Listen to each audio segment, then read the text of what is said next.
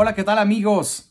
El día de hoy vamos a hablar sobre lo más destacado que nos dejó el Gran Premio de Australia este fin de semana pasado, en donde Charles Leclerc obtuvo su cuarta victoria en una carrera realmente corta en la Fórmula 1 por parte del piloto monegasco. Recordemos que debutó en el año 2018 con el equipo eh, Alfa Romeo Sauber en 2019. Solamente un año después de su debut en Fórmula 1 pasó al equipo Ferrari, al equipo, eh, digamos, con mayor mm, historia y con más campeonatos en la categoría.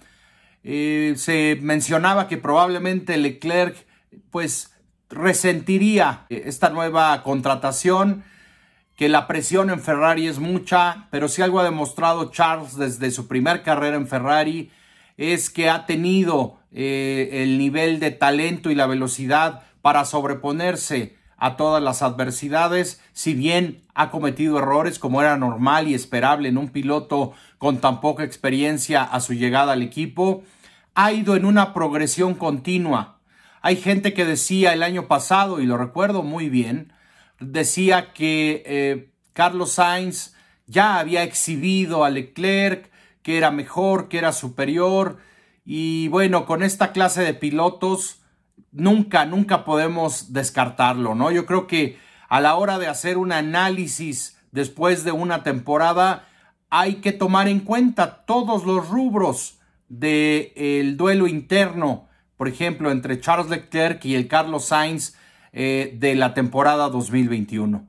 Si bien Carlos lo, venció en lo más importante que fueron los puntos eh, generales, hay que decir que Charles iba adelante hasta los, digamos, hasta la última carrera de la temporada, prácticamente en todas las áreas.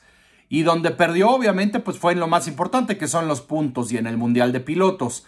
Pero no perder de vista que venía delante de Carlos hasta ese momento y además tuvo más abandonos Charles que Carlos. Eh, esta búsqueda intensa por parte de Charles de siempre querer rendir por encima de las prestaciones de su automóvil probablemente le ha dejado una lección muy grande y junto con el cocheo de eh, Joe Clear dentro de la estructura de Ferrari. Creo que ha sido un acierto el trabajo que han hecho y que han designado a este eh, brillante ingeniero para que trabaje y pula todas las cualidades de Charles después de los problemas que tuvo en 2021 con eh, algunos, algunos errores que cometió durante la temporada.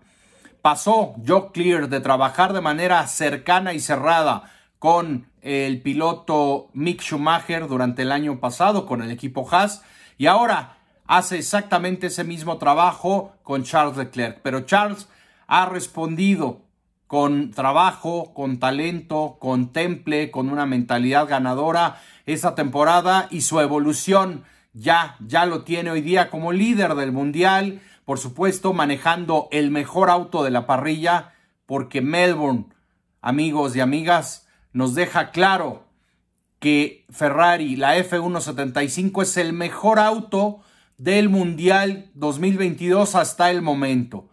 Y bueno, pues eh, siguiendo con el tema de Charles Leclerc, literalmente hay que decir que eh, demostró también eh, el piloto monegasco que no solamente puede ganar carreras como en el 2019, en donde triunfó en Bélgica y en Italia, peleando vuelta a vuelta y prácticamente hasta el último momento para asegurar la victoria.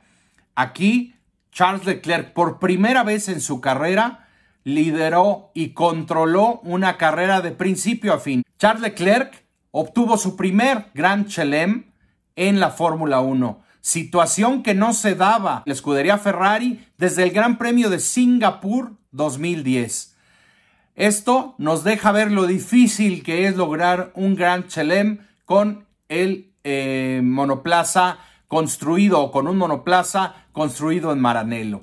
Y bueno, también eh, todo esto nos ha dejado otro aspecto en evidencia y es sus principales rivales en este inicio de temporada, Red Bull. Red Bull claramente está en serios, serios problemas porque no servirá de nada el rendimiento del RB18, no servirá el ganar carreras también si continúan abandonando y con problemas técnicos que originen en un abandono durante el resto de la temporada. Simplemente hemos visto muchos casos a lo largo de la historia de la Fórmula 1 en donde autos muy veloces y capaces de pelear por las victorias no, no concretaron y no lograron ganar ningún título ni de pilotos ni de constructores por ser autos tremendamente frágiles. Ha habido muchos casos a lo largo de la historia. Recuerdo claramente lo que fue Renault en su primera época como fabricante por allá de finales de los años 70 y principios de los 80. Un auto que estaba peleando la punta normalmente en cada gran premio, pero llegar a la meta lo hacía de manera esporádica y era casi seguro que alguno de los Renault al menos abandonase eh, la carrera y no, no terminara. Así que creo que Red Bull está en un mejor estado de forma. Eh, no está todavía como para catalogarlo entre esos equipos, pero ya su eh, crédito se le ha terminado. De aquí en adelante Red Bull no puede seguir abandonando carreras porque será simplemente un competidor más y dejará de ser contendiente a los títulos. El actual campeón del mundo, Max Verstappen, nunca pareció durante este sábado tener las suficientes reservas, la suficiente velocidad para realmente luchar con la, eh, por la victoria con Charles Leclerc. Esto no fue así ni en Sakir ni en Jeddah. Ahí sí pelearon por la victoria e incluso eh, ganó y obtuvo un triunfo sensacional en Jeddah Max Verstappen. Pero hoy día abandonó y se mostró decepcionado, tremendamente decepcionado de el nivel y de la confiabilidad que actualmente tienen en el RB18. Así que el tema Leclerc-Verstappen, claramente Max sigue siendo el máximo rival para Charles Leclerc en el campeonato. Habla, habla muy bien del trabajo que han hecho en este inicio de temporada. Van, van apenas tres carreras y falta mucho, pero ojo con ese tema. Max Verstappen está eh, literalmente a 46 puntos de diferencia con Charles Leclerc.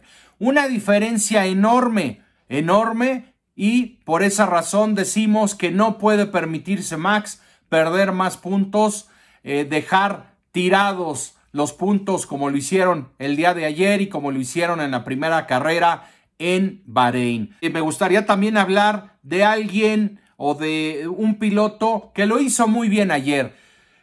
George Russell se colocó en el tercer escalón del podio, obtiene su primer podio real en la Fórmula 1 después de aquel fraude del Gran Premio de Bélgica 2021 que no debió de ser, que nunca tuvo razón de ser y que es y pasó a la historia como una de las carreras fantasma en la historia de la Fórmula 1, probablemente la primera desde aquel infame Gran Premio de Estados Unidos en la temporada 2005. John Russell eh, batalló muy bien eh, por momentos con el sobrecalentamiento, logró reducirlo eh, pues controlando el ritmo durante la carrera y también logró mantener detrás a un Lewis Hamilton que perdió posiciones por el safety car y bueno, al final terminó eh, controlando a su compañero de equipo que buscó atacarlo hacia el final de la carrera, logró terminar en el tercer escalón del podio y creo que merece un reconocimiento por su carrera ayer. Es el segundo lugar del campeonato, eh, George Russell en este momento de pilotos y se ha mantenido ahí eh, gracias a su consistencia y a que no ha cometido errores a pesar de las limitaciones competitivas que por el momento tiene el W13. Lewis Hamilton ha hecho lo mismo y ambos tienen a Mercedes increíblemente en la segunda posición del Mundial de Constructores. Si Mercedes en plena crisis está en el segundo lugar de constructores, realmente preocupa ver o imaginar en dónde van a estar el día que solucionen estos problemas con el efecto rebote. Otro piloto del que, pues caray, creo que fue lo más destacado del día de ayer, Alex Albon. Alex Albon ha demostrado eh, con su carrera el día de ayer que eh, la experiencia le ha convertido en un mejor piloto, la experiencia en Red Bull y en Toro Rosso cuando él estaba ahí, le convierte en un eh, mejor piloto. Todo el trabajo que hizo el año pasado en el simulador de Red Bull está pagando. Ayer dio 57 vueltas eh, con el compuesto duro, paró prácticamente faltando dos vueltas para el final y así logró llegar en la décima posición para Williams, que es oro molido para el equipo de Group y creo que deben de estar muy contentos tanto Alex Albon como el equipo Williams por esta demostración. Eh, bueno, calificó en la posición 16, pero recordemos que tuvo una penalización de tres puestos por causar una colisión eh, con Lance Stroll en Arabia Saudita y por fallar en la, en la muestra de combustible. Esto eh, realmente le puso aún más cuesta arriba su fin de semana y eh, logró sobreponerse a todo ello para sumar ese punto de oro. Así que un aplauso para Alex Albon. Carlos Sainz. Carlos Sainz ha sido y ha tenido probablemente el peor fin de semana eh, como piloto Ferrari hasta ahora en, una temporada y tres carreras que lleva en el equipo italiano.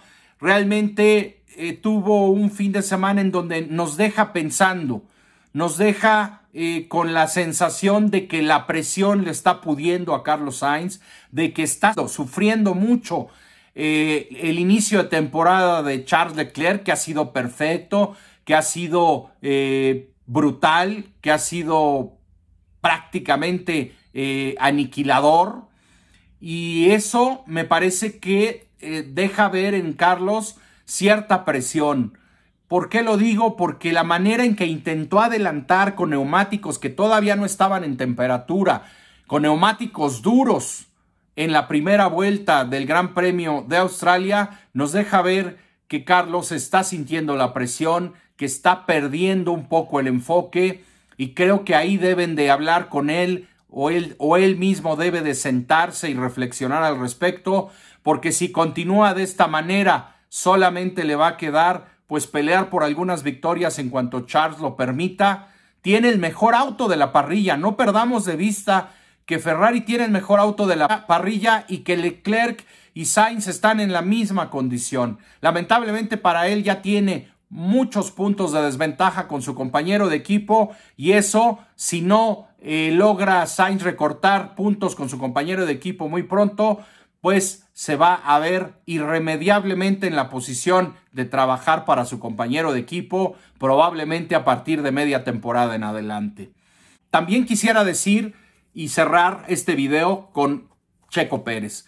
Checo Pérez creo que sigue demostrando que está en el mejor momento de su carrera. Sergio ha obtenido el primer podio de la temporada 2022. Primer podio que seguramente debió llegar desde Bahrein o que debió llegar eh, en la segunda carrera de la temporada de no haber tenido la mala suerte con el Virtual Safety Car. Pero llegó en la tercera, además demostrando que eh, tanto en ritmo de calificación, en velocidad pura, como en ritmo en carrera, está ahí, está en la pelea y si, ojo, no perdamos de vista algo, si no estuvo más competitivo este fin de semana fue porque en Red Bull no hicieron un buen fin de semana, no hicieron un buen trabajo en cuanto al reglaje del auto, sigue pesando muchísimo los problemas que tienen con el sobrepeso y Red Bull también está en serios problemas. Por el momento Ferrari levanta la cara orgulloso y luce como el mejor en todas las áreas. ¿Qué pasará en la siguiente carrera en, en la Emilia Romagna? Ya lo veremos. Van a llegar todos con nuevos paquetes y mejoras. Así que será muy interesante analizar lo que se viene en el próximo Gran Premio de la Emilia Romagna. Nos vemos a la próxima amigos. En el siguiente video vamos a hablar de los ritmos, de los tiempos y del todo los datos que nos dejó el Gran Premio de Australia. Hasta la próxima amigos.